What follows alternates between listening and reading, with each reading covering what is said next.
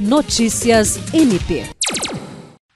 O Corregedor-Geral do Ministério Público do Estado do Acre, Procurador de Justiça Álvaro Luiz Araújo Pereira, foi eleito primeiro vice-presidente do Conselho Nacional dos Corregedores Gerais do Ministério Público dos Estados e da União, biênio 2022-2023.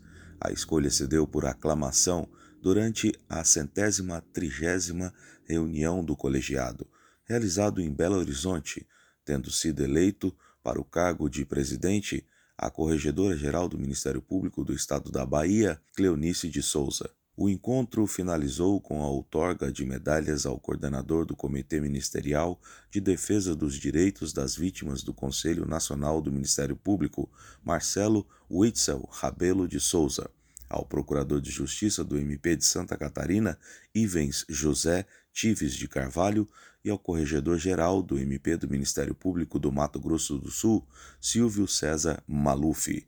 William Crespo, para a Agência de Notícias do Ministério Público do Estado do Acre.